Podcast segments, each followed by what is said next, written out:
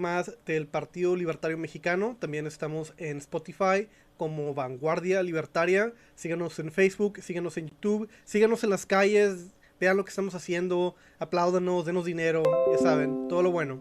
Uh, aquí estamos con Luis Pasos, a nos hablar un poquito sobre él, su trayectoria, qué es la libertad para él, cómo, cómo se define él políticamente, nos hablar un poquito sobre su ideología y su, su trayectoria políticamente.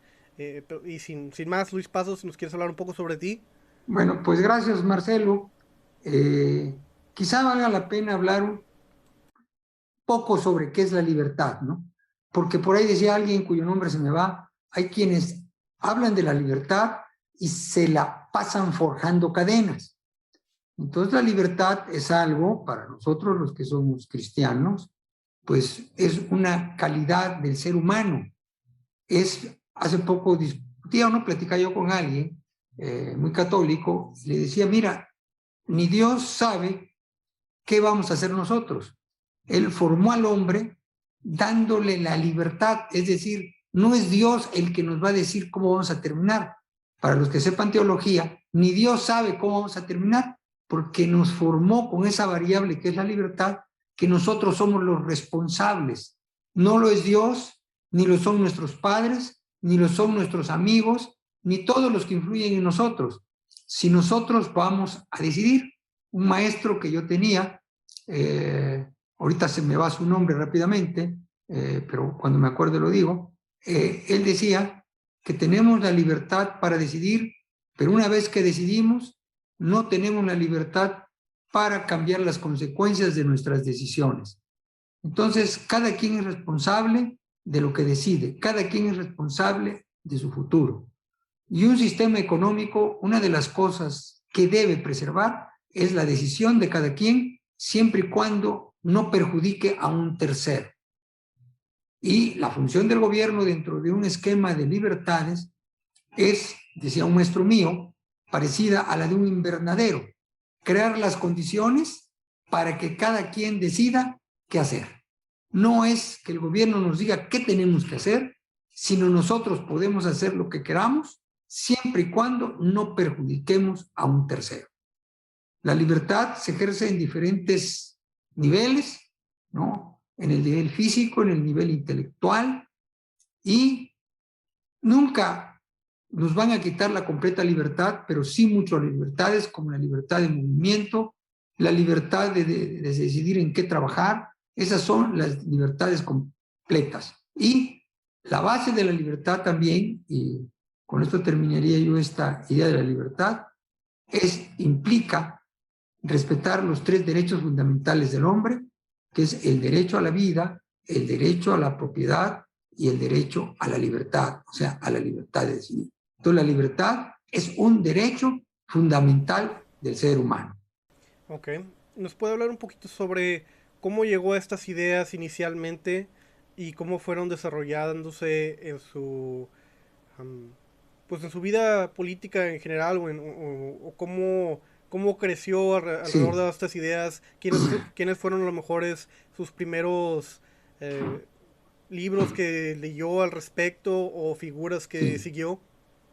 Mira, va a parecer raro, pero eh, yo leía Aristóteles, leía Santo Tomás, en cierta forma yo respeto la el, aristotélico tomisma, tomista, eh, que es la base filosófica del cristianismo.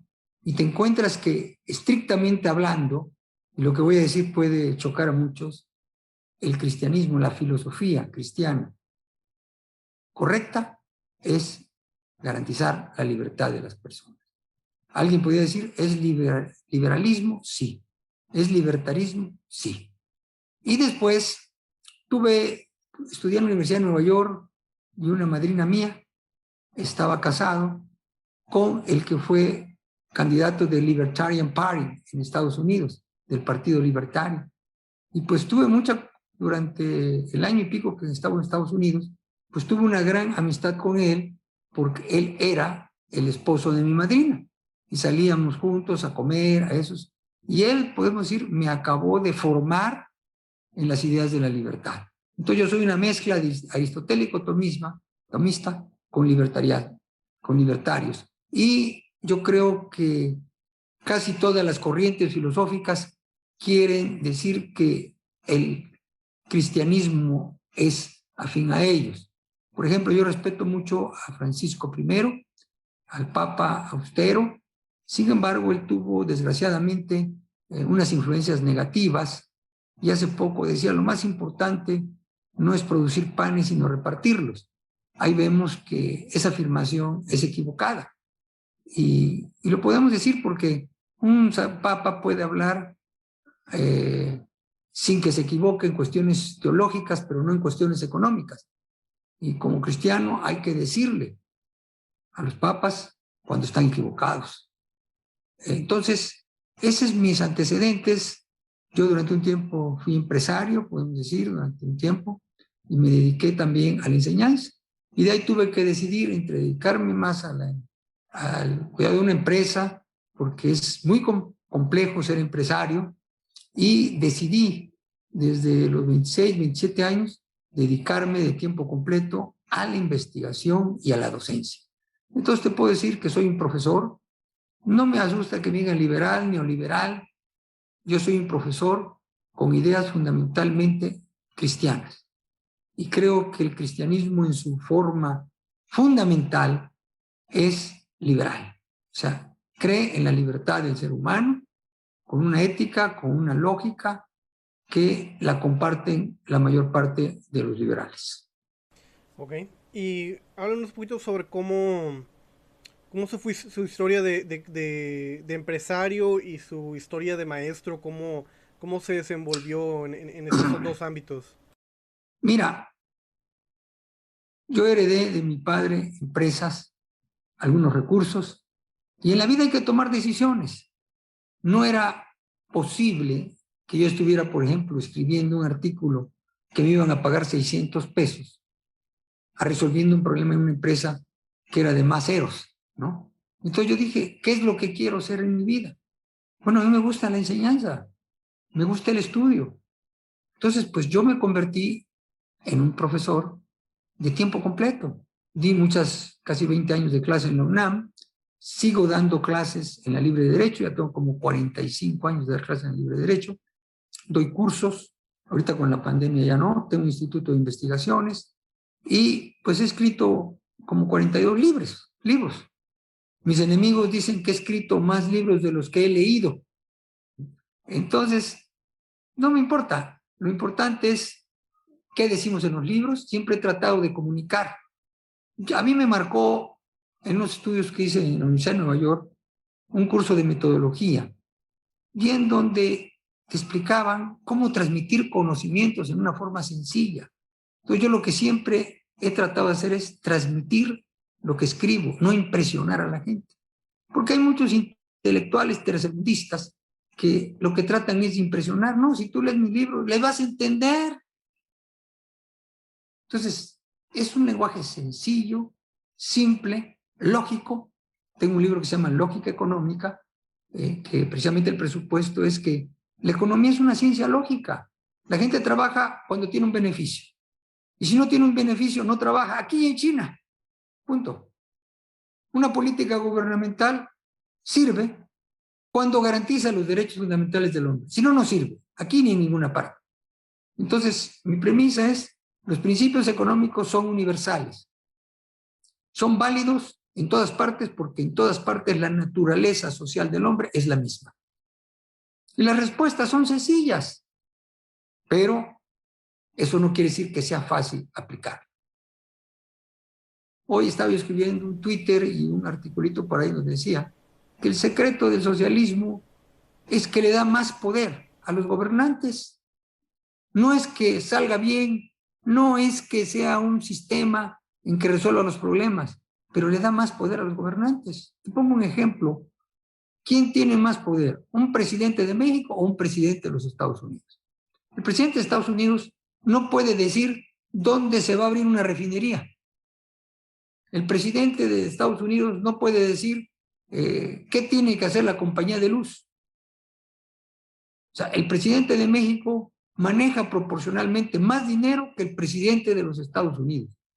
Es el que decide, pues si una empresa puede seguir ahí, por ejemplo, llega a Mexicali, le dicen que la empresa se está llevando el agua y dice una reunión, a ver, este, quieren que paremos esta empresa y hay unos, el uno, menos del 1% de la ciudad dice, sí, hay que parar la empresa y paran la empresa. Eso es falta de seguridad jurídica que hay. Entonces, eso es lo que ha echado para abajo a la economía mexicana. Entonces, eso es lo que hay que evitar, darle seguridad a todos, a todos los individuos y tener claro que, por ejemplo, yo tengo ya marcados, cuando empiezo a hablar a uno que hay que buscar la igualdad económica, es demagogia. Lo que hay que buscar es la igualdad ante la ley. La igualdad económica no se da en ninguna parte. Es más, una de mis tesis es, en la medida que hay progreso, hay más desigualdad. Y la igualdad, ¿dónde se da? En la pobreza. ¿Sí? Entonces, vamos a combatir la desigualdad. La mayor parte de la gente pobre no quiere ser igual, quiere ser mejor, quiere ser diferente. No, no busca eh, eh, claro, ahí dice, yo quiero ser igual que Carlos Slim. Bueno, pues trabájale, papito. ¿No? Pero no hay ninguna parte, por ejemplo, yo he hecho una investigación en Estados Unidos, el, uno de los estados donde hay más desigualdades es el estado de California. Y es donde más mexicanos han encontrado mejores salarios. Casi el 50% de las reservas que llegan a México proviene de California. Es donde los mexicanos tienen mejores salarios y es donde hay mayor Desigualdad. China, antes de cambiar al capitalismo, era una de las sociedades más iguales en el mundo. El 90% de los chinos, 94% para ser exactos, eran, estaban abajo de la línea de la pobreza. Ahora hay más desigualdad, pero únicamente el 9.4% de los chinos están abajo de la línea de la pobreza. Ahora, en el estudio de las ciencias sociales también hay lo que yo llamo palabras con una carga negativa y con una carga positiva. Si tú te dices capitalista, es una palabra fea, es casi un insulto, eres un capitalista. Ah, pero si te dices socialista, se toma como una palabra bonita. Yo recuerdo hace mucho tiempo, en una mesa redonda, una estación de radio, alguien me dijo, yo soy socialista, por eso quiero que el salario suba, eh, vamos a decir que en ese tiempo estaba a 36 pesos, a 80 pesos. Y yo, le dije, bueno, pues, ¿qué le parece? Yo quiero que esté a 500, ya le gané. Entonces, hay muchas personas que aprovechan la ignorancia del auditorio para decir, yo quiero la igualdad de todos, yo quiero que todos vivan. Oye, sí, papito, pero para que todos vivan mejor, hay que crear riqueza. Si no hay más riqueza, no puede haber mejor niveles de vida. Bueno, entonces vamos a quitarle a los que tienen. Bueno, pues es peor, porque los que tienen dejan de producir y los que reciben están contentos con lo que le están dando.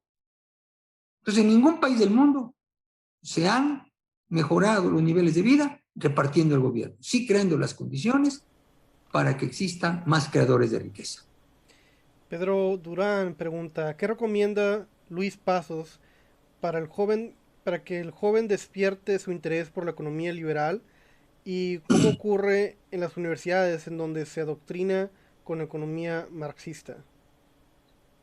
Bueno, mira, desgraciadamente la educación, y esto lo saben los socialistas, los marxistas, es fundamental para llegar al poder. Y tenemos casos como México. Hay quienes, por ejemplo, insultan a nuestro presidente y todo. Yo en lo particular no lo insulto, lo conozco desde hace mucho tiempo, he platicado con él y sé que no es una sombra, una gente perversa, como muchos dicen. Pero él que fue contaminado en la Facultad de Ciencias Políticas. Le metieron ideas marxistas. Y aunque él, mientras estuvo al frente de la Ciudad de México, no era tan radical, y ahora se ha rodeado de muchos radicales, eso también, los cuates te pueden llevar adelante. Y le han marcado una serie de políticas que son muy negativas, pero ideológicamente van de acuerdo a la ideología marxista. Entonces, ese es otro de los graves problemas, las ideologías. Y la economía no es ideología, es ciencia. Y hay que partir de principios lógicos, no de creencias. Yo como católico digo, creo en Dios, creo en Dios, pero yo no creo en la economía. La economía no es religión, es ciencia y hay que probar. Es el camino para reducir la miseria. Es el crear las condiciones para que la gente produzca más. Es el dejar que la gente, si quiere ser ateo, que sea ateo. Si es protestante, que sea protestante. Si es judío, hay que respetarlo. Eh, es lo que sea. El pluralismo. eso es el entorno que hay que buscar. Que alguien no quiere trabajar, pues que se quede pobre, pero que no lo esté manteniendo el gobierno con mi dinero. La justicia social, ¿qué es? Es quitarle unos para darles a otros, va contra la justicia. La justicia es darle a cada quien lo suyo. Y la justicia social, ortodoxamente hablando, es una injusticia. ¿Cuánto dinero tienes que tener para que te empiecen a quitar? ¿Cuánto dinero tienes que tener para que te empiecen a dar? Entonces vemos que son posiciones muy cómodas para el gobernante, que con esa excusa le quita a los que tienen se queda con el 90% de lo que quita y le da el 10% como migajas a los pobres a cambio del voto. Eso es lo que está matando a las democracias actualmente. Bueno, y en relación al presidente, ¿qué, ¿qué más tiene que decir usted de él en relación a su relación previa con él? Porque la comunidad libertaria está fundamentalmente en contra de él y cree que no nada más que esté infectado con, con, el marxismo, sino que lo está llevando a cabo, ¿verdad? Es, es, él realmente piensa creer en, esta teoría económica social y está haciendo a México parte del modelo. Y aquí como uno, unos temas en particular, o sea, por ejemplo, ah, le dio asilo, si mal recuerdo, a Evo, Morales, ¿verdad? Eh, ya públicamente ha hablado sobre cómo es que él ve favorable la dictadura de Cuba, en particular Fidel Castro. Y hace poco, de hecho, estaba viendo el video donde hablaba sobre cómo es, es uno de los grandes, similar a, Nelson Mandela. Y cómo no es solamente una perspectiva económica, es una perspectiva política que, está llevando al país más y más hacia, ese, hacia ese sesgo ideológico. ¿Qué es lo que opina al respecto? Definitivamente. Mira, por eso te digo que él fue envenenado. Así le llamo yo, cuando te envenena con una ideología. Y eso te tiende un cerco. Y crees que lo que estás haciendo está bien y no ves la realidad. Como tú acabas de decir, pues se sabe que, que, en Cuba es una dictadura. Precisamente hoy termino un artículo en donde hablo eso, la 4T apoya, apoya la dictadura cubana no está apoyando al pueblo cubano, está apoyando a los dictadores. Y los barcos que van a salir con ayuda a Cuba no son para el pueblo cubano, son para la dictadura cubana. Porque en este momento el presidente con esas ideas, lo grave es que está rodeado, mucha de la gente, como los exsecretarios de Hacienda, que le, podemos decir, que le hacían llevar cierta prudencia, pues ya se fueron. Y entonces hay quienes le dan cuerda y lo están acercando a estos caminos. Nos estamos peleando con el principal socio comercial y defendiendo a un país que todos saben que es gobernado por una dictadura que ya lleva más de medio siglos. Eh, eh, eh, una familia que y que la mayor parte de la gente han salido hasta 2019 más de un millón seiscientos mil cubanos, aproximadamente el 15% de su población y el 80% se ha ido a un país capitalista. Y la mayoría de los cubanos tienen que hacer cola para obtener alimentos. Hay escasez de viviendas, hay dos y tres familias viviendo en una casa, hay promiscuidad, hay pobreza, hay escasez de todo. Y hay quien dice, oye, eso es por el bloqueo que tienen los americanos. No es cierto. Los americanos los embargaron, ¿Por qué? Porque los corrieron de Cuba, les quitaron sus empresas. Y ellos decían que al irse los americanos iban a estar mejor y no, como toda inversión que se va, está mal. Es como si nosotros el actual gobierno le dice a los americanos que se vayan. Automáticamente la mayoría de las maquiladoras que están en la frontera pues se irían, se quedarían cientos de miles, podría yo decir, de mexicanos sin empleo. Sería un grave error, sin embargo, hay gente cercana al presidente que le aconseja eso. Le está aconsejando tomar unas medidas que son contrarias a la realidad. Oye, hay que dejar que entren otras empresas a producir electricidad, pero ya le lavaron la cabeza que esas empresas son competencia, eh, podemos decir, ilegal, Desleal. ventajosa, que son, van a formar monopolio, siendo que el monopolio es la CFE. Entonces está haciendo las cosas al revés. Yo creo que hay quienes, y yo lo digo públicamente, quisiéramos que saliera bien. Hay quien dice que se embarre, que salga mal de una vez. No, yo quisiera que rectificara. Pero para eso hay que decirle que rectifique lo que está haciendo y hasta ahora la mayoría de las cosas que ha hecho han estado mal. Y estado mal quiere decir que le van a costar al país, le van a costar a los mexicanos las decisiones que él ha tomado y nos están acercando, como tú dijiste, a un sistema como el venezolano o como el nicaragüense, en donde cada vez hay más miseria y cada vez más personas quieren salir de esos países. Pues mire, es que, de nuevo, idealmente, si pudiera rectificar y cambiar la situación del país, pues qué bien. Pero creo que ya está más. Ya, ya está perdido el asunto esencialmente. O sea, no, no, no veo una. De las únicas dos cosas que veo vagamente rescatables del gobierno es su política sobre intentar legalizar la marihuana y su política en relación a intentar no endeudarse durante la pandemia. Uh, aunque lo hizo para, para otras razones, este de, tomó deudas para, para otras, cuantas otras cosas, pero, pero no lo hizo en tal medida o en tan gran medida como otros países. Habiendo dicho eso, de ahí para allá es un absoluto desastre. O sea, ¿qué tipo de... Podemos hablar de, de, de, brazos y no balazos. La, nueva retórica, ¿verdad? Que, que dio una vuelta de 180 grados de vamos a, pelear contra el narco que está pidiendo piso, a vamos a darle subsidios a los niños para que no se vuelvan este, narcotraficantes y, y, y decirles a sus mamás que, que, los detengan. ¿Qué persona con más de dos dedos de frente, verdad, no ve como ridículo que la, que la política pública que decidimos elegir como país es sobornar a narcos e intentar decirles a sus mamás que los detengan? Es una, es una estrategia de un país fallido, o sea, no, no hay otra manera de verlo. Luego tienes la idea, lo de el, la idea de, de vender el, el, avión presidencial que, que, terminó no siendo vendido y que lo seguimos pagando y de alguna manera siguió con la lotería de un avión que nunca se iba a vender y luego para, para, para rematarla se negó a usar el avión vamos a decir que hubiera tenido razón que para que no gastara mucho dinero pero per perdió la comunicación con sus generales cuando hubo un gran operativo para to tomar un gran capo de la mafia y, y esa es la, la, función principal del avión, o sea, la razón por la que no tuvo contacto con sus militares es porque estaba en un viaje comercial.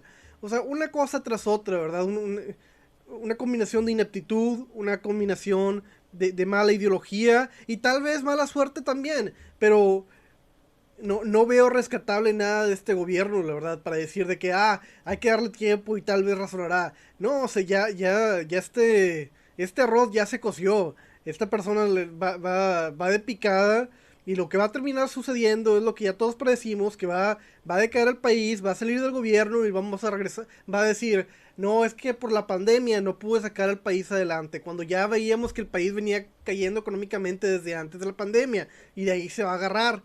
Entonces, y, y, esto sin meternos a, a, cor, a, vil corrupción de sus hermanos tomando dinero de, de, intereses privados, ¿verdad? Y la gran hipocresía, ¿verdad?, que ha tenido durante su sexenio, pero no sé, difiero con que sea respetable. Mira, a ver, todo lo que tú dices en gran parte es cierto. Sin embargo, hay que repetirlo, hay que decirlo. Eh, yo no soy partidario de hacer análisis psicoanalíticos de la personalidad del presidente. Yo más bien los resultados que tenga. Eso es lo que debemos medir. ¿Hay más seguridad en México ahora? No. ¿Cuántos muertos hubo con Fox? ¿Cuántos hubo con Calderón? ¿Cuántos hubo con Peña? Y actualmente hay tres veces más muertos que con uno, dos veces más muertos que con otro. Esos son los hechos que debemos decir. Y hacerle ver que en seguridad vamos peor, o como diría el indito, peor, ¿no? Que en la producción vamos mal, que cada día se pierde más en Pemex, que cada día se pierde más en la CFE, que cada día se pierde más en el Seguro Social, que lo que ha salvado a este país son las remesas que están mandando, que ya no somos un país petrolero. Ahora, es importante dejar claro que muchos de estos problemas, como él dice, son heredados. Pero el problema es que ya lleva casi tres años y la mayoría de estos problemas no se ha solucionado, sino han empeorado. Entonces, lo que yo creo que hay que dejar claro es que los problemas, no echarle la culpa de todo, nada más la parte que la tenga. Es como tú dices, oye, en el 2020 nos fue mal. Bueno, tuvo que ver el COVID, sí, pero ¿qué porcentaje? ¿Qué porcentaje? Como tú dijiste, desde el 2019 cayó la inversión. Desde el 2019, antes de llegar el COVID, ya hubo crecimiento negativo en México, mientras en Estados Unidos había positivo. Entonces, eso es lo que tenemos que decir. ¿Entiendes? La situación de él se vio agravada por el COVID, pero fueron dos situaciones negativas, las decisiones del gobierno y el COVID. Y antes del COVID ya se había caído la inversión en 2019, se cayó la inversión en 9, 10%, no recuerdo exactamente en cuánto, se cayeron los empleos. Y va a haber meses que suba un poco el empleo, sube la bolsa, se revalúa un poco el peso, después cae el peso, después cae la bolsa. Pero estructuralmente, como tú has dicho, y estoy de acuerdo, vamos hacia atrás. Las políticas que se están poniendo en práctica no son nuevas. Fíjate que a mí me tocó cuando era chico, a lo mejor tú todavía no habías nacido, pero haz de cuenta que estamos volviendo a las políticas de los años 70 y principios de los 80, con el licenciado Echeverría y el licenciado López Portillo. Pero vamos para atrás. Como alguien me decía, ¿por qué no insultas al presidente López Obrador? Le tiene respeto a todos los presidentes. Yo Echeverría siempre tuve respeto y por coincidencias era yo amigo de uno de sus hijos. Y el hijo iba a oírme en las conferencias. Y después teníamos diferencias. Pero yo nunca insulté a su papá, nunca insulté a López Portillo, nunca insulté a Peña Nieto, ni a Cedillo, ni insulto a López Obrador. Yo que califiqué con ellos en mis libros, lo que hacían. Hay un dicho que en latín es del internis neque iglesia, de lo interno ni la iglesia. ¿Qué quiere decir esto? Que independientemente de que él tenga buenos deseos, por ejemplo, hoy escuché en la mañanera, toda la mañanera, me di cuenta que es una persona altamente inteligente. No es un idiota, como dicen muchos, no. Lo que pasa es que lo que dice no es cierto, simplemente. Pero si tú no tienes bien claro lo que está sucediendo en México, te convence. Vamos a hacer esto, vamos a mandarle a Cuba porque es gente pobre, no sé qué, el bloqueo. Y después habla de la situación económica de México. Hemos logrado que con el bajar el huachicoleo y todo. Es una gente que, que si tú lo escuchas, te puede convencer si tú no tienes un panorama de lo que en realidad está pasando en México. Porque todavía no estamos en una situación tan grave para que mucha gente que ha tenido poco se dé cuenta que ahora va a tener menos. ¿Sí? Y a la clase media, que le molestó al presidente de la clase media porque la mayoría votó por él. O sea que la clase humilde es como lo tenía el PRI, o sea, quienes vivimos lo que sucedió con el PRI, quienes ya estábamos eh, en esta etapa de escribir, eh, yo a los 26, 27 años ya estaba yo escribiendo algo, ya estaba viendo lo que pasaba, pues yo vivir todo eso y me di cuenta todo lo que pasó, todo cómo se descalabró México. Llegamos en 1900, en 1967, creo que fue, no me acuerdo exactamente cuál año, a 152% de inflación. Hubo devaluaciones tremendas. ¿Por qué? Porque empezaron a hacer lo mismo que están haciendo ahora. Entonces, si tú haces lo mismo que a otro les falló, pues vas a tener las mismas fallas tarde o temprano. con otras variables. Pero creo que sí es importante. Eh, lo que parece lógico para ti y claro para ti, para un gran número de mexicanos no está claro. Todavía creen que muchas de las cosas son positivas, desgraciadamente no. Entonces, ¿qué tenemos que hacer? Señalarlas y señalar lo que se debe hacer positivo. ¿Por qué? Porque está rodeado de gentes con ideologías izquierdistas que yo respeto, siempre y cuando no acaben con mi riqueza, no quieran repartir lo mío. Y esta gente lo que va a hacer es eso al final. Va a empezar a quitarle a las gentes, está corriendo a la inversión extranjera en la cuestión de eh, gasolinas, de todo lo que es energético. ¿Y qué, estamos, qué está pasando? Que irse de aquí, lo único que va a pasar es, como ya está pasando, que tenemos que importar más de los Estados Unidos. No nos deja producir gas aquí ni en el Golfo de México. Bueno, pues los, los lo tenemos que importar a Estados Unidos. Y si suben el gas en Texas, pues sube aquí. No son los distribuidores los que subieron el gas que llega a los, a hogares. Es en Texas. Y en Texas lo subió, subió el gas porque los chinos y en Asia están pidiendo más gas. Entonces, pero aquí hay que echarle la, la culpa a los distribuidores. ¿Y cómo se va a solucionar? Que el Estado distribuya, no, eso va a ser peor. ah, sí, acabo de escuchar, así puedo hablar un poquito sobre eso. Sin embargo, hay quienes van a ganar. Y ahí es donde viene también eh, la corrupción. Porque hay muchos que convencen al presidente, claro, no está chiquito para dejarse convencer, de que vamos a formar el Banco de Bienestar y todo eso. Todo eso implica millones. Está en deuda. Y esos millones se van a robar una gran parte. A huevo como se lo han robado antes. Como México, ¿es México? sí, no, pero es que no es en México, es en muchos países. Yo he estado en casi todos los países socialistas, he estado en todos los países de Centroamérica y Sudamérica, y hay tanta, igual, o en, por ejemplo, en Venezuela hay más corrupción que en México. Todo lo que es el estatismo hay corrupción. En Cuba hay corrupción. Se venden todos y tristemente hasta las mujeres. Por ejemplo, se, se hablaba de la prostitución bajo Batista. Ahora proporcionalmente hay el doble de prostitución en Cuba. Y va mucha gente enferma sexualmente a Cuba, porque ahí encuentra lo que quiere. Y ya no tan solo las... Fíjate, antes te voy a decir algo que cuando estaba Batista, las mujeres cubanas no eran prostitutas. No había. Y precisamente por eso una de las importaciones que hacían en Cuba era de prostitutas para los casinos. ¿Por qué? Porque la mujer cubana era una gente muy respetada. Y ahora tú ves muchachitas de 15 años en Cuba prostituyéndose o prometiéndote casarse contigo, con el que sea, con tal de salir de Cuba. Con tal de salir de Cuba, he escuchado. Entonces es triste. ¿Y qué tenemos con que nuestro gobierno no ve eso? No ve que han salido un millón seiscientos mil cubanos. Como escuchaba yo un cubano decir, a los que han bloqueado en Cuba es a los habitantes. No los dejan tener changarros. Aún los que están vendiendo algo en la calle van y los quitan y los multan, porque ahí el gobierno es el que vende todo. Pues Acabo de publicar un, folleto sobre Che Guevara, es un asesino serial. y aquí ya le hicieron una escultura. Es un tipo de lo más sanguinario que ha habido. Creo que tenía centros de Sin embargo, aquí muchos lo creen héroe. Les recomiendo eso que lean un folleto mío que se llama Marx, el Che y mi padre.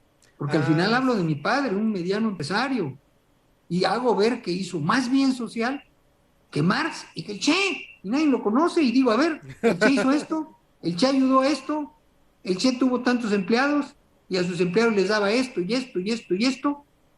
No, entonces yo demuestro en ese folleto claramente que un empresario como los que hay miles, porque a mi padre lo pongo como ejemplo, han hecho más por la sociedad que Marx con sus teorías que solamente generaron odio de clases y el Che matando, le decían eh, eh, la máquina que mata, la máquina de matar, era un tipo, un psicótico. Y todo esto a veces lo ignora mucha gente por las creencias. O Cuba. Fue por el bloqueo, no es cierto. Cuba se empezó a caer cuando se salieron los rusos. Y Cuba siempre ha vivido de alguien, los cubanos, los, cubanos, los, rusos llegaron ahí, metieron los misiles estos, y ya Estados Unidos dijo, párenle, entonces los rusos se fueron y se empezó a caer Cuba, no el bloqueo. Porque decían, deberían de permitir que mandaran, oye, de, de Estados Unidos les mandan lentes, les mandan ropa, les mandan dinero. Subsisten. Bueno, parte de lo que iba a decir era que, bueno, como, libertario, ¿verdad? Estoy 95% contigo en todo, ¿verdad? Pero dudo mucho de lo que dices en relación de que es gente alrededor de él. Eh, como, igualmente como tú decías, ya está grandecito. Toda su trayectoria política, mira, decirlo como es, él estuvo dentro del PRI, era una rata del PRI que, que ahí se formó y en la época en la cual el PRI le estaba dando de garrotas a los estudiantes, él es cuando él más estaba dentro de, de esa organización.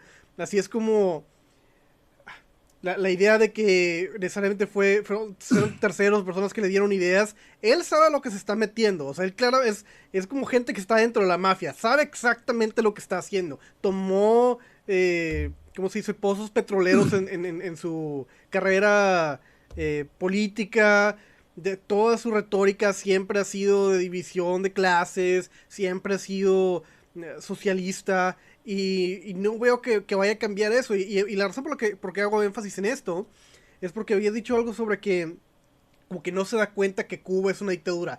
Claro que le queda claro que es una dictadura, no es un imbécil, o sea, es, el presidente de toda una nación, le está en sus, a veces en sus cinco sentidos, ¿verdad? Y sabe la definición de dictadura y exactamente qué es lo que sucede con la gente que, difiere con el dictador en Cuba y, qué es lo que les pasa.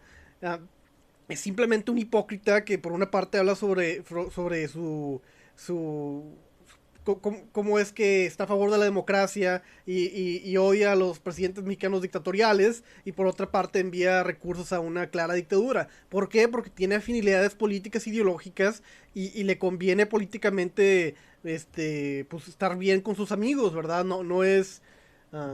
Fíjate que ahí, ahí, difiero contigo, no le conviene políticamente es cierto mucho lo que tú dices, pero fíjate cómo cambia. Cuando él era presidente electo, se reunió con los empresarios y les dijo, construyan ustedes el aeropuerto. Pero después, paradójicamente, un empresario que ha hecho mucho dinero a su sombra, fue el que lo convenció de que había habido negocios turbios en el aeropuerto de Texcoco, lo cual era falso. Lo que hicieron muchos políticos que sabían y han hecho por años, comprar alrededor. Entonces, ¿qué era la solución? Bueno, comprar un alrededor, señalarlos, pero no se comprobó ningún acto de corrupción dentro de la construcción de Texcoco. Sin embargo, ese empresario, entre comillas, fue el que lo convenció de irse a Santa Lucía. Entonces, en la vida, tanto en la tuya como en la mía, cuando tú ya tienes cierta ideología, hay quien te puede convencer de que no debes hacer eso. Por ejemplo, el primer secretario de Hacienda lo convenció de que no se hicieran muchas cosas. Pero ahora, ¿qué tiene? Ya no tiene colaboradores, tiene servidores. Gente que ya le agarró el modo y que sabiendo su forma de pensar, lo está acercando más a ese fracaso. Es decir, políticamente, como decía alguien, oye, yo si fuera un cínico, mandaba el gorro a los cubanos y me quedaba yo con bien con Estados Unidos. Tampoco esa es una situación. Es decir, a ver, que los cubanos, bueno, pues vamos no ayudarlos porque es un problema interno, por eso, pero no queremos que lleguen marines a Cuba. Entonces, ¿qué ha sucedido? Que él eh, con esas ideas que traía, ahora tiene algunas que se los meten más y como tú dices, pero en cierta forma es irrelevante. ¿Sabe lo que está pasando en Cuba o no sabe? Tú dices que sí, yo puedo decir que no todo, la mitad, eso es irrelevante. Lo importante es que está mandando un barco de alimentos a Cuba que va a ese gobierno que tú y yo sabemos que es una dictadura. Si él no lo sabe, o quiere hacer decir como que no lo sabe, para mí es irrelevante. Para mí está ayudando a una dictadura. Y hay que decirlo nosotros como ciudadanos. Ahora, ¿qué puede abandonar ese camino? Yo creo que es difícil, pero hay que decírselo. Y ahorita estoy con un pequeño eh, librito que quiero sacar, en donde doy esas soluciones, en donde hago ver en una forma muy sencilla que está mal de 20 decisiones que ha tomado, 18 están mal. Por ejemplo, yo estoy de acuerdo en una, acaba de decir, la Guardia Nacional tiene que estar dirigida por los militares. Claro, para eso están los militares. Pero no están para construir un tren. Están para cuidar que no haya, si tú quieres, contrabando, pero no para administrar las aduanas. Entonces, eso es lo que debemos dejar claro. Lo que él comete erróneamente, y si hay algo bueno, pues también decirlo. Claro, hay cosas que decimos, va a terminar como el otro, también se lo estamos diciendo, yo se los digo. Si vamos así, como vamos, vamos a terminar como Venezuela. Vamos a terminar, pues ya no hay casi ejemplos de países socialistas. Más en uno de mis libros hablo y en estos, en varios de los escritos, de que es mentira, porque el otro día también está en una discusión con una mujer, una muchacha que siempre es muy orgullosa de que ha trabajado en Harvard y que en esto y que en el otro, y, a veces no tienen conciencia, les falta, empezó a decir, bueno, el socialismo ha triunfado en Suecia, en Suiza, entonces yo le dije, oye, lee un poquito más. Entonces ya he hecho varios trabajos en un libro que, que terminé que se llama eh, Falsos Ecologistas, dejo claro cómo Noruega, Suecia, Dinamarca son países capitalistas y que en la época en que fueron socialistas, lo único que lograron fue que se fueran las empresas de fuera y que se fueran muchos suecos y a Estados Unidos. Hay más suecos en Estados Unidos que, que, eh, que en Suecia. Entonces, ¿qué pasó? Pues que han tenido también años muy malos. Pero, por ejemplo, hago comparativos de los impuestos. Los impuestos en México a las ganancias empresariales son mayores en México que en Suecia, que en Noruega y que en Dinamarca. Y hay más facilidad para hacer negocios en esas empresas que en México. Entonces, eso es lo que yo quiero hacer y lo que hago, dar pruebas. Oye, los impuestos son bajos en México. No, papacito. ¿Quieres el IVA? En California, en Texas, del 6 al 7%. Aquí, 16% y algunas empresas le hacen el 10% que sea en Pero tenemos impuestos más altos. Los impuestos de ganancias a las empresas en Estados Unidos creo que son 36%, aquí son 55%. Entonces, eso hay que decirlo. No solamente que si dijo esto, no, ¿qué está haciendo? Nos está acabando de ahogar. Que el sexenio pasado de Peña Nieto tuvo muchos errores, hubo mucha corrupción, pero no ha podido revertir lo malo, ha empeorado lo malo y ha habido otras decisiones peores se abrió, ¿por qué se abrió? Calderón quería abrir eh, el sector energético. El PRI no lo dejó. Después, por cuestiones aritméticas, ya se dieron que no era, no era posible, ya no había dinero. Pues que entren otros a producir en México, como en Estados Unidos. Pero empieza el cuento de la seguridad nacional y. Y actualmente ya convencieron al presidente de echar para atrás. ¿A qué nos estamos yendo? Al siglo pasado. Ya ni el PRI de este siglo, del siglo pasado. O sea, hay un retroceso. Entonces, eso tenemos que documentar, eso tenemos que dejar claro.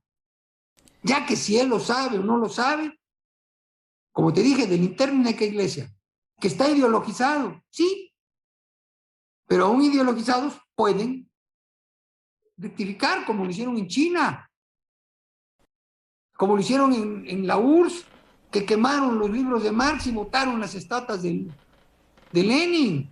Sí, pero pues Porque ahí no los atacaron ni los americanos, ellos se dieron cuenta que el socialismo no funciona, igual en Europa Oriental.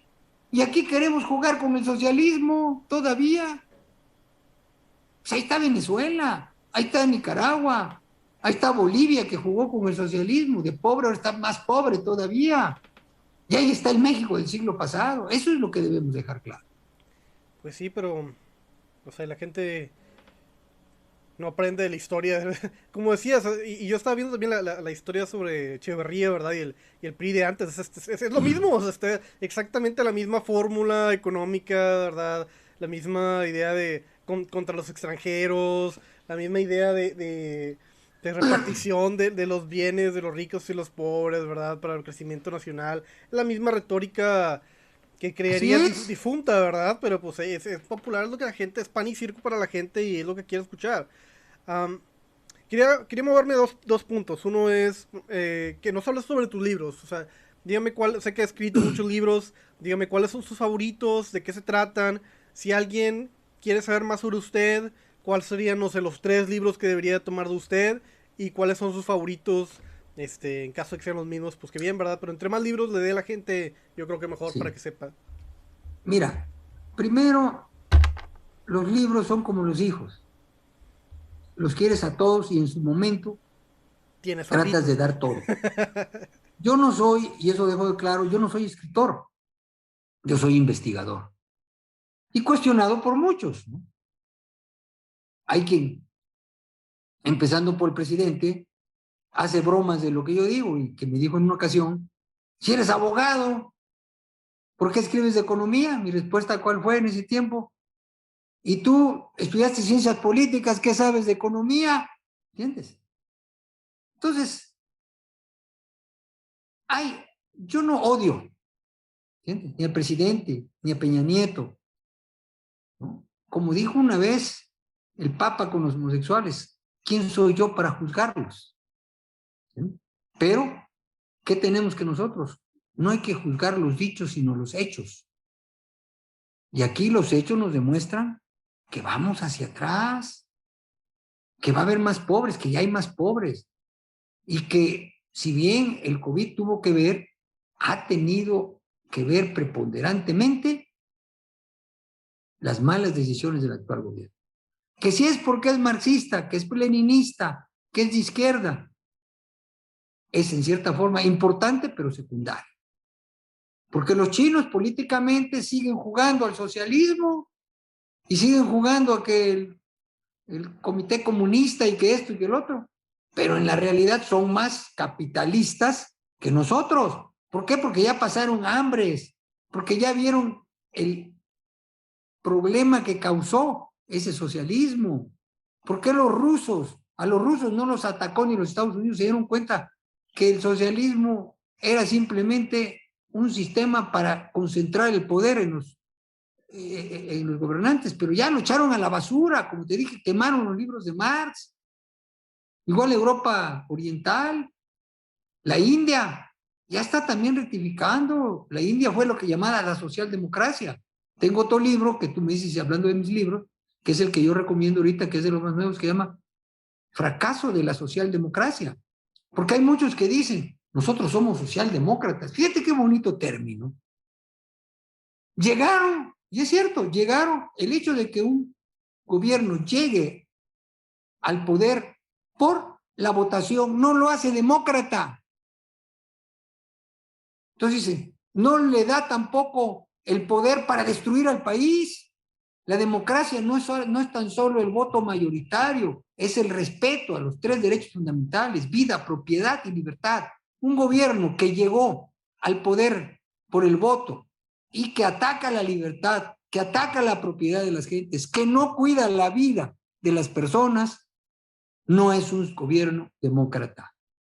Y ese es el tema de este libro que yo les recomiendo a las personas, que es de mucha actualidad, no quiere decir que los demás hayan perdido actualidad, pero que se llama Fracaso de la Socialdemocracia. Porque en México presumen los gobernantes que somos una socialdemocracia no dicen, como Suecia. Suecia ya no es una socialdemocracia, ni Noruega, ni Dinamarca, y ahí lo pruebo en este libro. O sea, socialdemocracia es Venezuela. ¿Por qué? Porque ahí ganaron las elecciones, amañadas, pero ganaron. En Nicaragua también son socialdemocracias. En Bolivia son socialdemocracias. ¿Y qué, qué ha pasado con ellas? Han ido al fracaso. ¿Y cuál es el país que ha salido más bien? Chile. Y es el más alegado de la socialdemocracia. Los mismos Estados Unidos. Es el, no hay un país completamente capitalista ni libertario como el que tú quisieras. Pero el menos malo, ¿cuál es Estados Unidos? Como yo le digo a ellos, oye, ¿por qué no compras, no llevas tus ahorros a Venezuela? ¿Por qué llevas, llevas a tu hijo a, a que vaya a Disneylandia, que es un eh, es un ícono del capitalismo. ¿Por qué llegas allá? ¿Por qué tienes tus ahorros en Estados Unidos, en dólares, en Houston? Llévatelos a Rusia, llévatelos a, Nicaragua. ¿Por qué? En México hay miles de cubanos que ya no quieren estar en, Cuba. ¿Por qué han salido? Como te dije, más de un millón seiscientos mil cubanos, el 15% de su población. Entonces, esos, esos son hechos en donde estamos luchando, el gobierno está luchando por implantar un sistema muerto ya, que ya somos de los últimos. Estamos regresando, como te digo, al siglo pasado. Ya la mayoría de países socialistas ya no son socialistas, ya no es socialista China, ya no es socialista Vietnam, ya no es socialista la Unión de Repúblicas Socialistas Soviéticas. Ya para encontrar un socialista, ¿dónde? Solamente Venezuela. Y mira dónde está Venezuela, con inflaciones galopantes. Nicaragua, ¿cómo está? Con falta de libertades, meten a la cárcel a los candidatos de oposición. Ya no tienen ejemplos, por eso se refugian en los países escandinavos, y es mentira. Y eso es lo que yo pruebo en varios de mis libros. Y hablando un poquito sobre, sobre soluciones al problema, ¿verdad? La verdad, las alternativas políticas no son muy buenas para el, libertario promedio, ¿verdad? O sea, actualmente pues, tienes PRI, PAN, tal vez si se la jugaran muy bien, Movimiento Ciudadano, Movimiento Ciudadano podría tener algo de, de, oportunidad en las presidenciales, pero ninguno de los partidos en México tiene una alternativa morena. Y además, o sea, no nada más tiene mucho poder morena, pero si, si, si quisieras pensar una alternativa ideológica o una alternativa de gobierno para cambiar las cosas, no veo realmente mucho dónde, a dónde movernos. O sea, porque, por ejemplo, la única Mira, el PRI es claramente un. E, e, es corrupto, ¿verdad? Es claramente la, podredumbre, o sea, ni, es como la mafia, o sea, nadie va y entra al PRI queriendo el bien para el país, esencialmente. Estás yendo a jugar con la mafia para conseguir dinero y de eso se trata el PRI. Y luego el PAN es eh, socialdemócrata cristiano y pues es muy similar al PRI, nada más que pues, con cristianos, ¿verdad? y no es una alternativa clara a Morena, en particular, dando que Ricardo Anaya estaba hablando a favor del salario universal. Y, y luego pues tienes a Movimiento Ciudadano, que también es socialdemócrata, no tiene mucha ideología en sí, pero pues no, no, es, no es nada serio ideológicamente más que, que pues como que es socialismo light, si lo quisieras ver ahí, al menos esa es mi, mi, mi, perspectiva al respecto. Entonces no sé usted cómo vea cuál sería el, el para dónde movernos o cómo ve usted una, una salida para el menos peor políticamente? ¿O qué es lo que opina usted al respecto de soluciones a los problemas? Tú acabas de decir una cosa al final que es muy importante. ¿Cuál es el menos mal? Fíjate qué triste, ¿no? Ahora, ¿qué tenemos?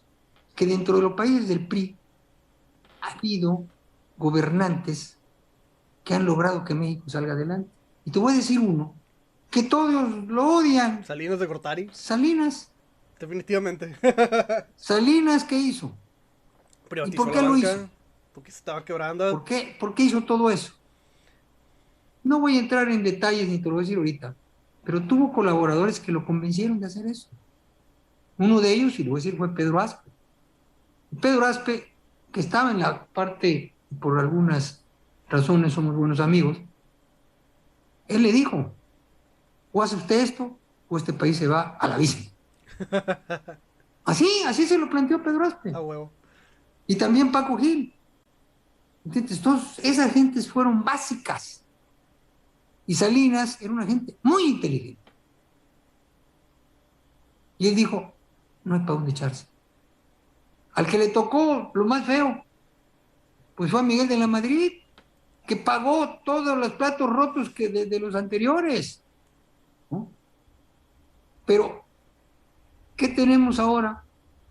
Pues estamos regresando. Entonces, Salinas no era lo ideal, si tú quieres, pero estuvo, podemos decir, haciendo cambio.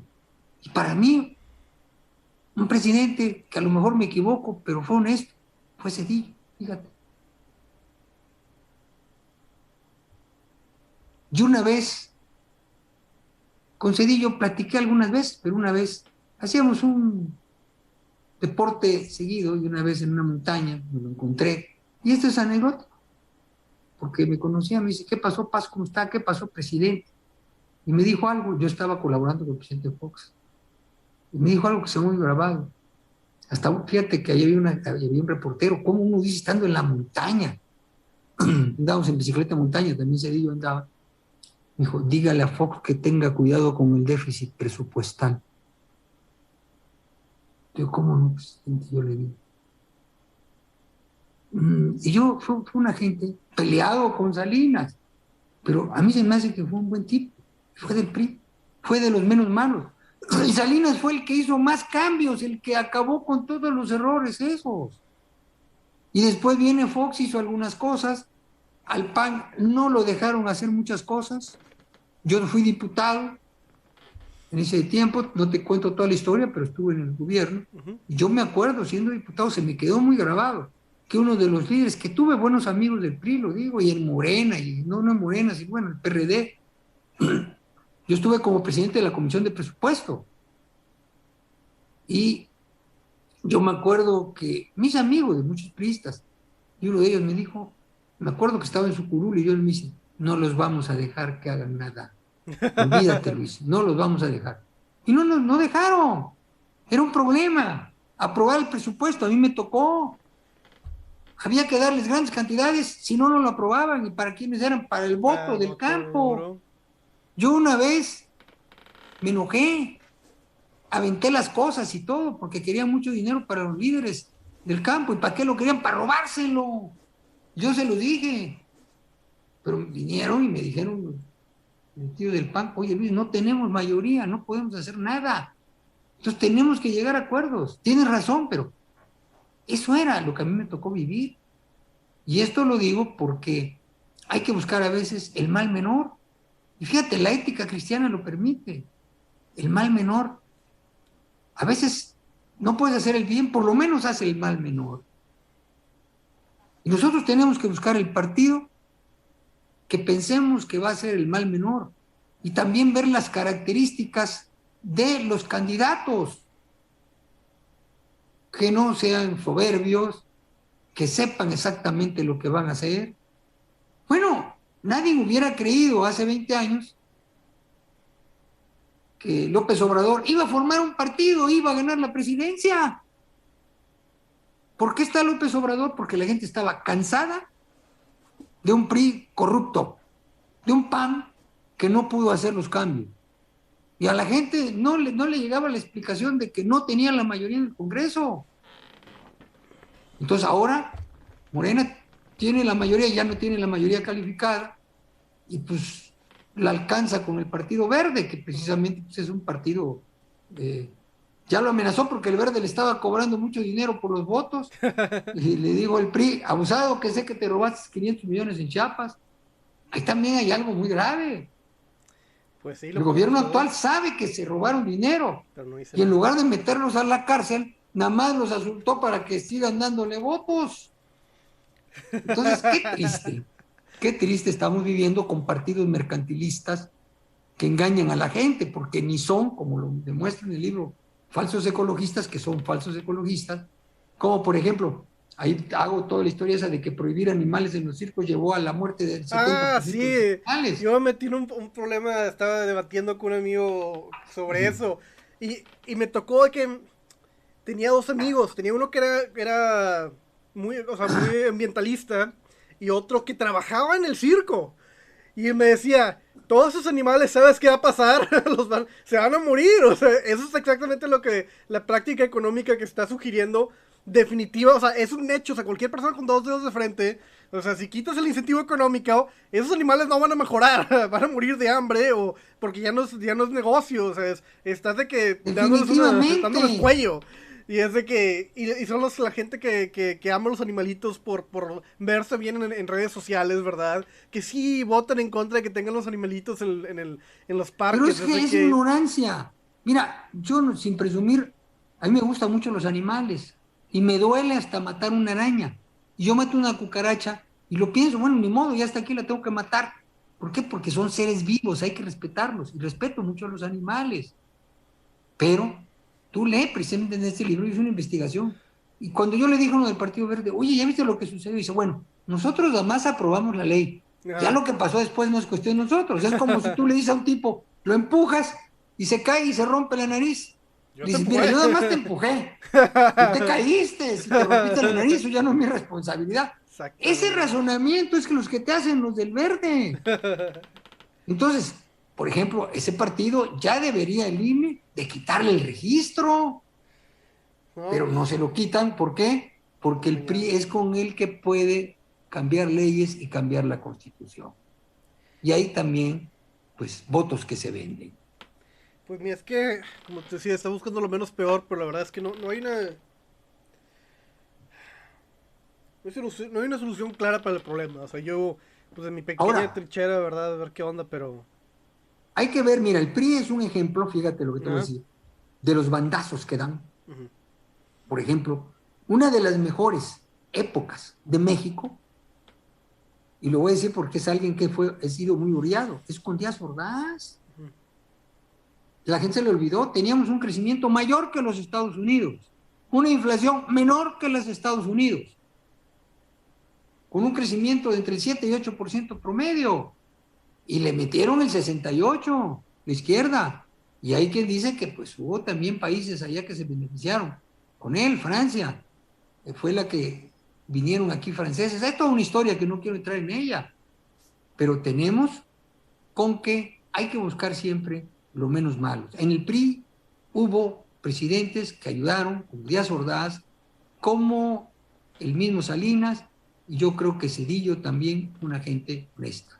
En el PAN, pues yo considero que Fox era muy hablador, pero es una gente que hizo cosas positivas. Calderón, igual.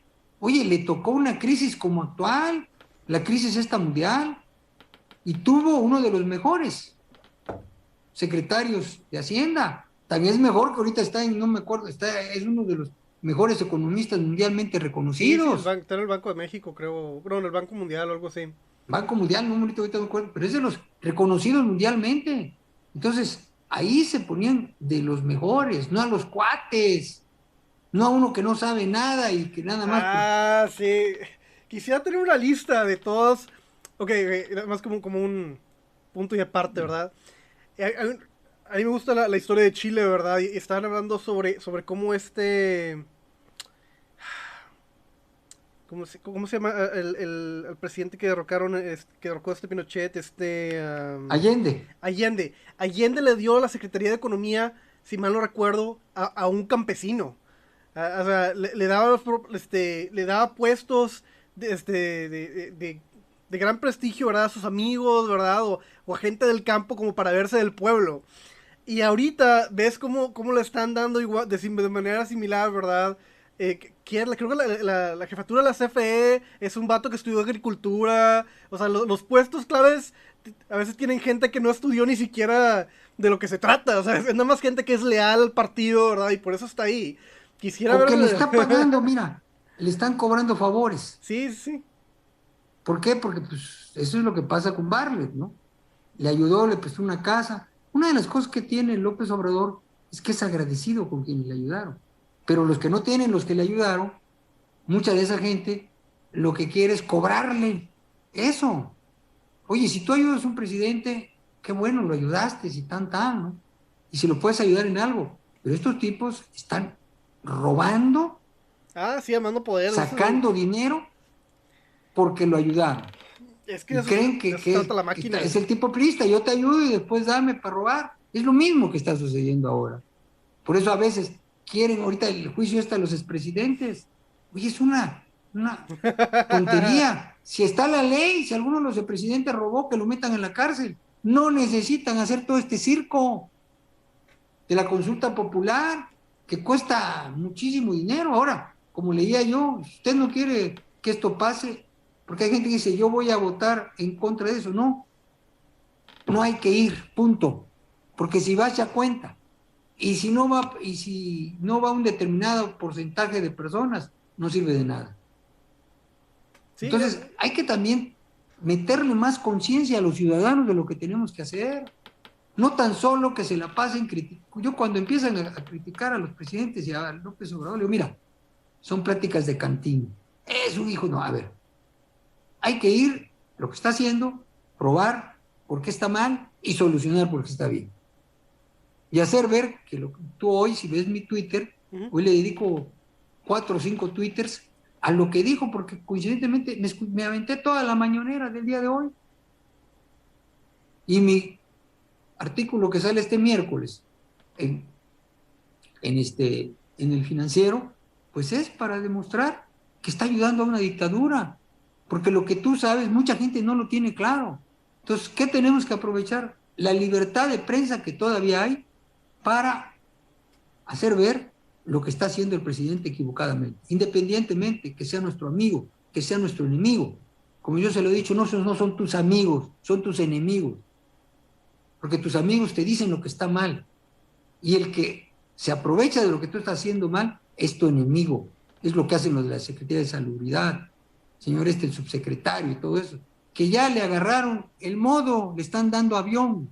Y esos hay que denunciarlos y hay que denunciar lo que está mal y decir lo que está bien. Excelente. Déjame ver si hay algunos comentarios de, la comunidad, pero, pero sí, en general mucha gente está hablando sobre cómo, cómo es posible que, la misma pues, comunidad de izquierda, ¿verdad? Que está en contra de las dictaduras, ¿verdad? Está solapando, ¿verdad? O si no se da la vista gorda en relación a estas, estas actuaciones alrededor de Cuba. Dice Cheo Méndez, señor Luis Pasos, ¿usted cree que si gana la izquierda a nivel mundial se basa más por el resentimiento que por las buenas ideas? ¿O por qué ganó con demasiados votos Andrés Manuel? Mira, primero hay una cosa que a nivel mundial ya no está ganando la izquierda. Sin embargo, en este folleto que te digo que se llama Marx Eche, y mi papá, ahí hablo, cito un libro en donde dijo, las teorías marxistas supieron mover la envidia. Fíjate. Entonces, están basados en esa envidia que traen en el corazón muchos. Precisamente esa es la lucha de clases. Y yo en ese folleto digo, mi papá fue empresario y fue trabajador. Cuando era trabajador, según el marxismo, fue explotado y cuando se convirtió en empresario fue explotador. Yo le digo, eso no es la realidad. Y cito a un profesor que tuve, yo no fui mi profesor, pero tuve con él, Mansur Kuri, eh, uno de los mejores profesores que ha tenido la Ibero, ya falleció. Y él me contó una vez que uno, un alumno de él iba a hacer una tesis sobre eh, qué, qué, decían los trabajadores de, su patrón. Y él era de izquierda, este muchacho.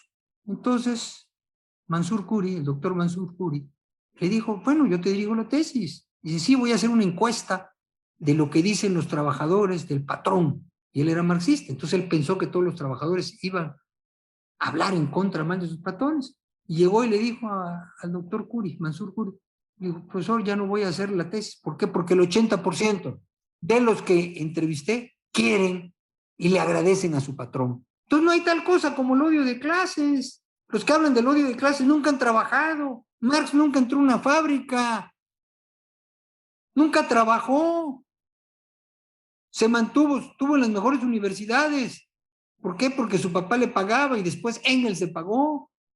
Y se acabó la, la dote que le dio su esposa, que era un aristócrata. Marx era un burgués pero muy inteligente, y metió teorías que él nunca aplicó. Digo, una gente que dice que los trabajadores tienen una forma especial de pensar, y él nunca fue trabajador, nunca recibió un salario. Y digo, en este, y él tuvo una trabajadora que fue su sirvienta, y digo algo muy feo de nunca le pagó y le embarazó. Ese era Marx. Y ese es el que sigue mucho y lo pone como ejemplo. ¿Quién era el Che? Ahí lo digo mataba. Y ahí está, esos documentados en la cabaña que fue director de esa cárcel, mil ciento y pico de pesos, y se enorgullecía, yo los mandé a fusilar. Entonces, era un tipo psicótico. Y esos son los héroes de la izquierda. ¿Cuáles son los ejemplos de la izquierda, por favor? Eso hay que decirle al presidente, con todo respeto, señor presidente. ¿A dónde quiere ir? ¿A Cuba? ¿A Venezuela? Ya no hay ejemplos. ya abandonaron el socialismo, es una teoría superada, o a Corea del Norte, con el tipo este represor. Todos los socialismos que han perdurado han terminado en dictaduras. No hay ningún socialismo demócrata en estos momentos. El que se acerca es México. Y se está acercando también a puede ser una dictadura. Si sigue concentrando más el poder. Entonces, si hay ese peligro, y hay que decirlo. Ok, excelente. Quiero le mencionar un poquito sobre. No solo los proyectos, quería hablar que sobre los proyectos en general que, que hay en México a favor del de libertarismo. Por ejemplo, sé que en unos días va a hablar con uh, México Libertario. Um, ellos int intentan hacer el proyecto de, del partido, de partido político debidamente registrado en México y pues que les vaya bien. Um, y luego este, por ejemplo, Atlas Network, están otras organizaciones este, en México de think tanks, pero ¿qué me puede hablar usted sobre organizaciones que ve que han estado ayudando al libertarismo, a los movimientos de libre mercado en México? ¿Qué, qué organizaciones usted ve con buenos ojos uh, para, para, saber pues, más y para que la gente conozca más sobre otras organizaciones que a lo mejor usted conozca? Bueno, ustedes, tú estás haciendo un esfuerzo y a veces piensas que es poco, pero hay que empezar, hay que hacer algo. A mí también me dicen, tú andas como el llanero solitario, ¿no? Yo soy un investigador prácticamente aislado, muchos grupos, tengo un instituto de investigaciones y como las gallinas salgo poniendo, ¿no? Sí, entonces, este, pero lo hago con mucho gusto, ¿no? Mis viajes, todo, yo me lo he pagado. Cuando estuve en el gobierno, dejé de ganar. Uh -huh. O sea, yo dejé de ganar más en mis empresas, mis ingresos estando en el gobierno, que lo que yo ganaba del gobierno. No me arrepiento. Uh -huh. Tuve muy buenas enseñanzas, aprendí mucho, vi al gobierno por dentro, vi cómo hay también corrupción, y hubo corrupción y en donde yo dirigí también había corrupción y a veces no me daba cuenta y cuando me di cuenta, pues a una gente, por ejemplo, le dije al auditor, oye, este lo descubrí haciendo esto, ¿tienes pruebas? No, pero yo sé que lo hizo. Pues sí, pero pues como no, vas, no es tonto. Hacer, sí, sí, sí. Entonces, yo quería, y te lo digo a ti, a meterlo a la cárcel, no pude. Lo más que pude fue despedirlo. Y después lo vuelven a contratar otros. sí, son tipos muy audaces. ¿De eso se trata? Sí. Pues sí, entonces hay también vividores del Estado que han estado con el PRI, han estado con el PAN, están con Morena. Es gente que fue priista, ahora es morenista, y muchos de ellos, ¿por qué van? Por la lana, por el poder. Pues se trata el Lo acaba de decir el secretario de Marina. Se les ha de decir, aquí no hay funcionarios honestos. sí. Y ahorita tenemos todavía nuestro ejército, nuestra marina, y lo, los tratan, y te voy a decir algo muy fuerte, los tratan de comprar con puestos, como los ha tratado de comprar este eh, en Venezuela. Yo no soy golpista ni nada, pero creo que es importante por lo menos mantener sanos al ejército y la marina, no meterlos en cosas que no es lo de ellos. O sea, tenemos uno de los países, se mueren más gente aquí todos los días, mujeres, hombres y todo, que muchos países que están en guerritas como eh, en Irak, eh, países árabes y todo, ¿sí? Entonces, que, le, que, que, que el ejército la Guardia Nacional, pero que no los pongan a administrar con correos o esto o el otro, o las aduanas. Entonces, eso lo están prostituyendo al ejército, están prostituyendo a la Marina. Y creo que es el gobierno, qué bueno que hay Marina, qué bueno que no somos un gobierno militar, ¿entiende?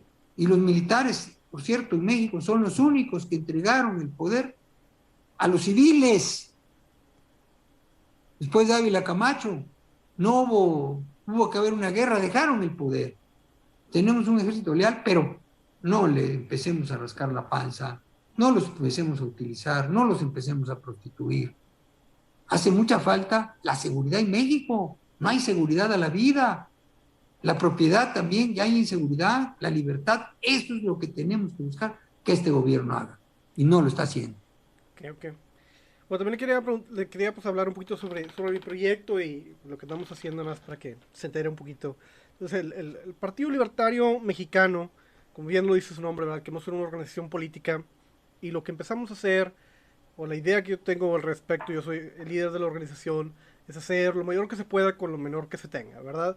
Con lo poco que se tiene.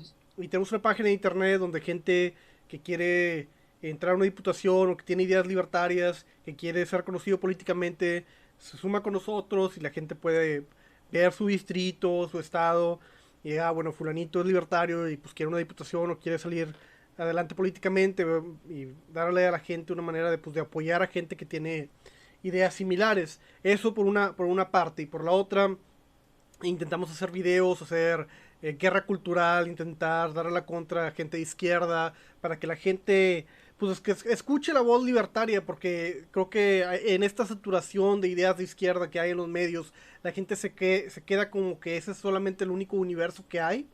Y actualmente no, yo no veo que realmente exista una, pues una, una verdadera batalla contra la izquierda. Siempre que se ven los medios es de que, sí, el impuesto a lo mejor está muy alto, tal vez uno de un porcentaje menor estaría mejor o siempre es de que no, a lo mejor deberíamos de hacer otro tipo de regulación diferente, ¿verdad? O nunca hay una, retórica pues abierta de libre mercado en los medios que yo he escuchado. O sea, mi ley, por ejemplo, ha sido de los pocos exponentes en los medios que, ha dicho pues el mensaje norcocapitalista o libertario como debe de ser.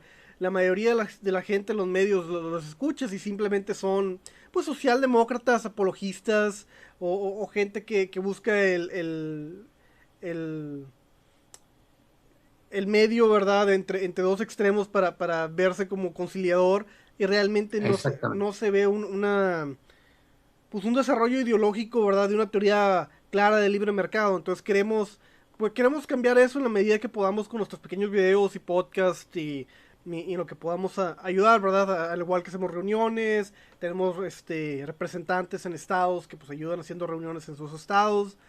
Y pues es la idea que, que tenemos en, en general de cómo cómo ayudar. y también en, como proyecto punto y aparte, de cierta manera, estoy intentando llegar o, hablar, o crear este teorías, ¿verdad?, de cómo podemos organizar mejor la comunidad libertaria, porque es algo que está creciendo en particular alrededor de los jóvenes y creo que hay un gran hay un gran potencial para poder crear una buena una buena comunidad alrededor de estas ideas y tener en un futuro algo, de, de, de, pues de peso político en, al menos en los medios o las redes sociales, porque sí, sí se ha visto un pequeño resurgimiento gracias a organizaciones como Estudiantes por la Libertad, eh, a personas como Gloria Álvarez, Miley, Axel Kaiser, gente que, ha estado, que, que, ha dado su voz a gente joven para que se escuche esta, este mensaje resonar en los medios y yo he visto que ha resonado con esos, esos sectores de la población. Bueno, ¿Qué es importante, Marcelo?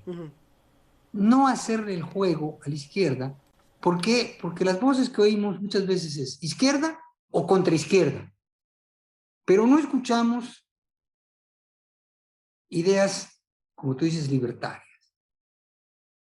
ideas que van más allá de los ismos, que van más allá de las religiones. Entonces, ¿qué tenemos que hacer? Dejar claro que las tesis libertarias son de, lógica elemental. Respeta la vida de la gente. Respeta la propiedad de las personas. Deja que la gente decida. Y estas, fíjate que un concepto que muchos libertarios lo ven mal, porque se llena de muchas cosas, es el de bien común, que es un concepto cristiano. Pues yo tuve un maestro, yo estuve en la libre y tuve maestros, maestrazos, y decían, el bien común es como un invernadero. Crea las condiciones para que cada quien se desarrolle material y espiritualmente. Eso es libertario. ¿Qué es el gobierno? Que tú quieres ser protestante, que tú quieres ser ateo. Te respeto, viejo, pero no tienes que molestar a los demás. Que yo quiero ser el más rico de la cuadra, ponte a trabajar nada más que respeta a los demás. No les, como decía una vez, un anuncio hace, hace mucho tiempo, no es Casimir inglés, es Ribetex. Bueno, no le dé Ribetex por Casimir inglés. Entonces, yo creo que hace falta el tener claro qué es lo que queremos que se sea, no qué es lo que queremos que no sea. El Partido Libertario en los Estados Unidos, que tuve la fortuna de conocer a, su candidato a presidente y todo, pues se metieron hasta eso. Sacaron el 2-3% de la votación, pero han logrado influir, aunque no ganar escalones políticos. Entonces hay que buscar influir en los políticos, influir en las soluciones, porque también es bueno tener el poder político, pero es más bueno tener ideas para los políticos. Y para los cristianos, que somos el 95%, porque si no llega la teología de la liberación y los hace socialistas. Tenemos a, papas que han vivido en el socialismo y que son antisocialistas. Y tenemos ahora un papa que vivió cuando había una dictadura militar en Argentina y estuvo junto a los de izquierda. Y algo se le pegó. O sea, no pensemos que todos los marxistas son malos, son gente, hay gente buena entre los marxistas.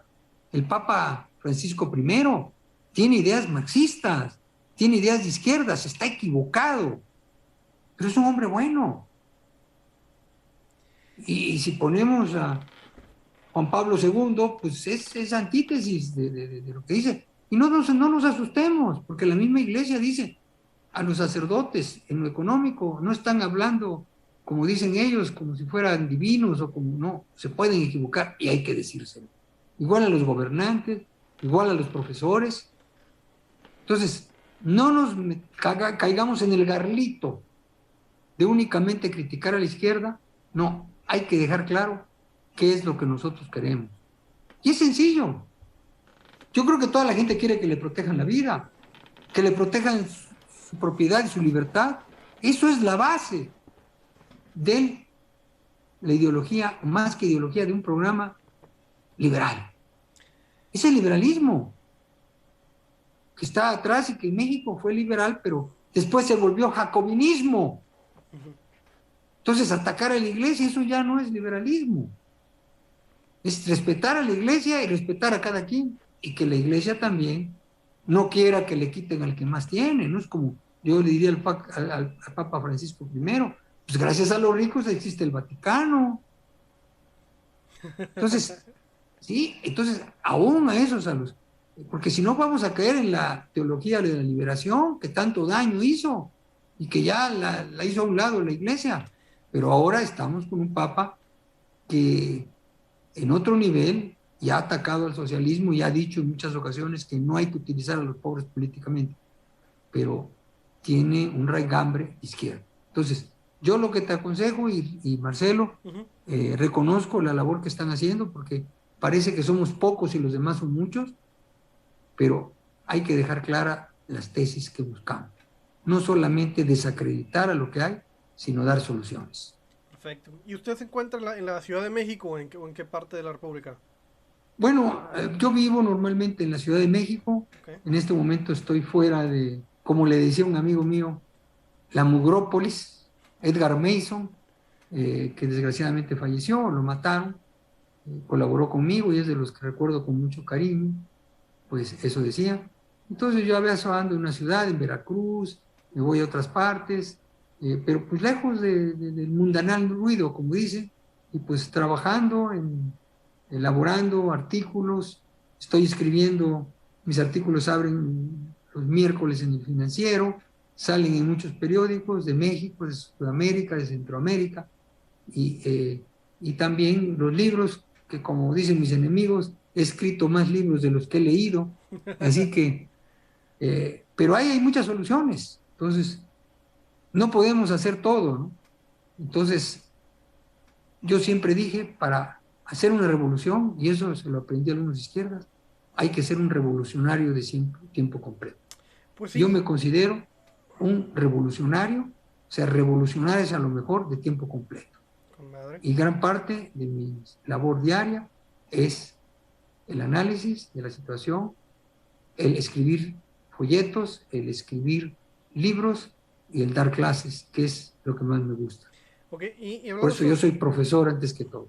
Y hablando un poco sobre eso, o sea, que quería hablar sobre si hay gente que quiera traerlo a su universidad o quiera que dé una plática de algo, ¿cuál es el proceso? O sea, vamos a decir que alguien del TEC o alguien de, que nos esté escuchando quiere que dé una plática en una parte, ¿cuál es el proceso para hacer eso? Mira, a mí me, algunos amigos me decían, tú tienes que cobrar. Yo durante mucho tiempo no cobré. Pero también tengo una institución que, que, este, ¿cómo se llama? Que mantener. Entonces, si alguien me invita, yo les digo, ayuden a mi institución. Y nos ponemos de acuerdo. Y también pues dejar que pase esta pandemia. Ah, sí. Pues, Ahora, hay muchos que platicamos, como estoy haciendo contigo, eh, que lo hago con mucho gusto, eh, sin decirte tienes que pagar ni nada, ¿no? Porque lo hago con gusto, no me cuesta trabajo y yo te agradezco aquí también para que difundamos estas ideas. Pero ya hay veces que yo las empresas me invitan a dar conferencias y yo les cobro, ¿no? Entonces sí, es lícito, justo y ético. Claro, claro. Pero eh, también procuro escuelas eh, que no tienen presupuesto, bueno, pues hago una plática con ellos, lo vemos. Cuando hacía yo, que yo tenía mis condiciones, fíjate, cuando yo daba muchas conferencias, que es eh, antes de todo esto y esto, les decía yo, ok, yo voy contigo, ustedes como organización empresarial me tienen que pagar. Y yo les doy una plática sin costo en alguna universidad. Entonces yo daba dos pláticas, una sin costo, que era en una universidad, y otra con costo a empresarios. Y los empresarios pagaban, ganaban ellos, ganaba yo, eso iba para el instituto y seguían así.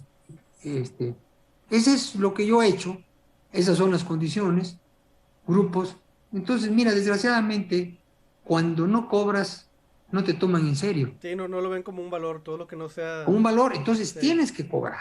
Y eso me lo enseñaron algunos maestros, tú tienes que cobrar. Y sí, yo cobro y me pongo de acuerdo con ellos, pero también no soy la gente que, eh, si tú me hablas o me habla alguien, oye, queremos ahorita que está esto, que nos dé una plática de los muchachos, se las doy. Siempre que tenga tiempo. También, como contigo, que te dije, pues, Perfecto, no, tal hora puedo. Muchas gracias. ¿no? Y yo te, pues, te agradezco también esta oportunidad porque vamos a difundir ideas que hacen falta. Sí, no, Y, como lo mencioné, la, gente lo pidió a usted y, y yo quería conocer más, más sobre pues, su, trabajo, de, más de lo que había investigado en línea. La razón por la que pregunto esto en parte es porque em, yo en parte de esto lo hago como un hobby, ¿verdad? Y me gustan estas ideas desde, desde chico, estuve en Estudiantes por la Libertad y trabajé con organizaciones libertarias en, en, la capital de Estados Unidos, en Washington, y, y pues regresé aquí a, a, trabajar y pues parte de por lo que me, me, apasiona, ¿verdad? Son estas ideas y quiero ver cómo poder, cómo crecerlas en, en el país. Y, mm. y, básicamente lo que llego es que lo que se necesitan son dos cosas. O sea, se necesita que, que, que en universidades se abran más organizaciones como Estudiantes por la Libertad. O lo que necesitas es que el, el el lugar donde hay revolución, una, una oportunidad para, para, una revolución intelectual, como bien lo han, lo han encontrado los nichos, eh, la gente de izquierda, son las en universidades. Y no más en las universidades, sino que lo que requiere son, son espacios para que la gente se reúna continuamente y pueda eh, eh, pues, pensar o tomar, tomar estas ideas más en serio, ver cómo, cómo vivir a través de ellas su realidad política y para eso pues necesitas exponentes, ¿verdad? Necesitas gente que, que, pues que vaya regularmente a estas partes, ¿verdad? O sea, por ejemplo, la mayoría de las revoluciones, ¿verdad? Siempre se dan así en una, en una cantina, ¿verdad? En áreas donde de continuo, este, eh, de comunidad social, ¿verdad? Y parte de lo que quiero, o lo que quiero mover mi organización es empezar a hacer, hacer reuniones en diferentes partes del país para que la gente se pueda empezar a reunir, porque pienso que, que la única manera en que se va a llevar este, esta retórica que muchas veces queda en el intelectualismo a la población en general es creando estos espacios para que la gente pueda reunirse constantemente y empezar a masticar ese tipo de ideas y qué es lo que significa y cómo tomar acción política, porque de otra manera vamos a estar como tantos partidos, ¿verdad? Que se quedan en el intelectualismo, se reúnen una vez al año, ¿verdad? Y, no, hay, no hay una una presión por hacer nada realmente. Entonces, Ese es el contexto en el que lo, el que lo, lo, decía, ¿verdad? O que si hay gente que quiere reunirse, quiere traerlo, ¿verdad? ¿Qué es lo que pueden hacer? O lo que quiero es empezar a fomentar estas, estas reuniones, estos, estos ah, programas colaborativos entre organizaciones. Así que, por ejemplo, Caminos por la Libertad hace un, un evento anual uh, con ese tipo de ideas, pero, pero aún ese tipo de organizaciones ni siquiera, si mal no recuerdo, no no se marcan como específicamente libertarias. O sea, no, no, no han habido reuniones grandemente de, libertarios, más que a lo mejor las que hace México Libertario en la Ciudad de México. Pero no sé, no sé qué, qué tan grandes sean, aunque he visto videos con pues, cientos de gentes que, que, sí se han reunido a, escuchar a algunos exponentes. Y, y pues ya lo que voy es que tengo, tengo esta teoría, ¿verdad? Que lo que, lo que se necesita es empezar a, a invertir tiempo en, en en crear comunidades estudiantiles de gente que se reúna constantemente alrededor de estas ideas para poder llevar a cabo un, renacimiento político, porque de otra manera pues vamos a quedarnos en el status quo y vamos a terminar siendo pues, votando por el, pero, por el menos peor.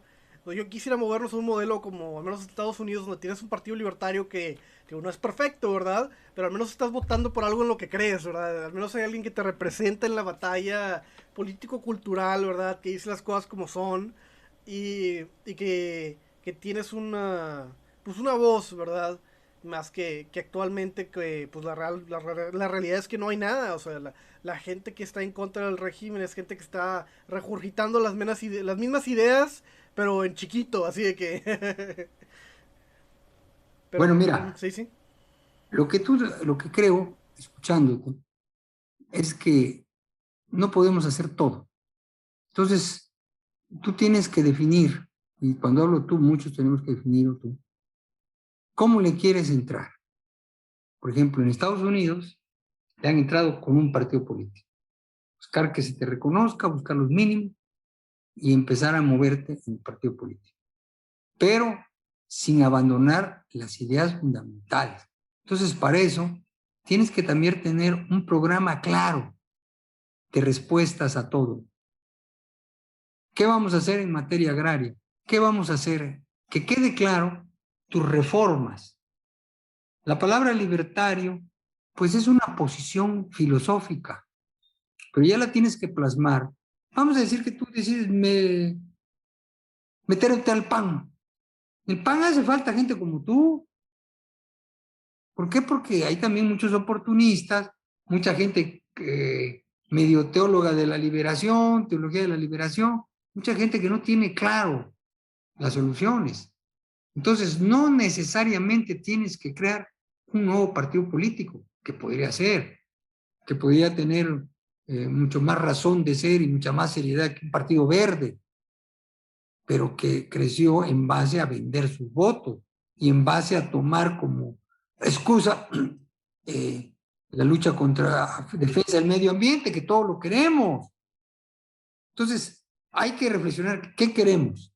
Primero, yo creo que es como han hecho, porque muchos eh, libertarios en Estados Unidos, pues están en el partido eh, demócrata, otros están en el republicano, y otros en un partido libertario que no ha podido despegar, que se lleva dos o tres por ciento de los votos. Entonces también se vale que tú digas, yo me voy al PRI, por ejemplo, pero voy con estas ideas y voy a tratar de hacer hoyos en el PRI de estas ideas. Porque más allá de que sean libertarias o lo que quieras llamar, son las ideas lógicas, son las ideas que van a dar bienestar. Entonces creo que es importante no tanto también hacer reuniones, sino comunicar ideas y comunicar un frente político para que cambien las políticas en México. Y puede ser también eso, pues meterte a un partido político, PRI, PAN, con estas ideas. Porque, pues también puede ser, como lo hizo Morena, pero Morena se trajo a la mitad del PRD. Y, y también votaron los que no estaban en ningún partido. ¿Por qué? Porque se crearon las condiciones. Un partido que no robó en el país, saqueó de un PAN que no le dejaron hacer nada y que después tuvo divisiones internas. Entonces fue el ambiente perfecto para que llegara López Obrador. Que la gente no era tonta, dijo, vamos a darle chance. 30 millones votaron por él. Ahorita ya fue la mitad en estas votaciones, se le fueron la mitad de los votos. ¿Sí? Bueno, entonces, creo que como alguien sube, puede bajar, pero lo importante es que no siga más de lo mismo. Entonces yo creo que las ideas libertarias no son de un partido libertario, son las ideas fundamentales para sacar adelante un país. Entonces lo primero que tienen que hacer es dejar claro cuáles son las ideas. ¿Qué vamos a hacer en el campo? ¿Qué vamos a hacer con la industria? ¿Qué va a pasar con las relaciones con otros países? ¿Vamos a ser un país proteccionista o no? Porque si tú preguntas de 100 preguntas que, que gente que le preguntas, 90% no saben lo que es un programa libertario. Entonces, el programa libertario es una cosa y el partido libertario es otra. Yo me iría más por el programa libertario y tratar de involucrar a los políticos priistas, a los muchachos que estén en el partido, que estén, tengan estas ideas. Como es el socialismo. El socialismo en sí mismo no tiene un partido, es una idea. Y te la meten en las escuelas, y te la meten en los libros. Y hay personas que después de muchos años, en mi caso también yo tuve un, un, puesto en el, gobierno, pero antes en el gobierno y después sigo pensando y sigo eh, con esto. Entonces no pensemos que vamos a agarrar el poder, podía ser. Vamos a pensar ahorita que vamos a cambiar la forma de pensar de políticos, de profesores, de jóvenes, y creo que eso ayudaríamos mucho.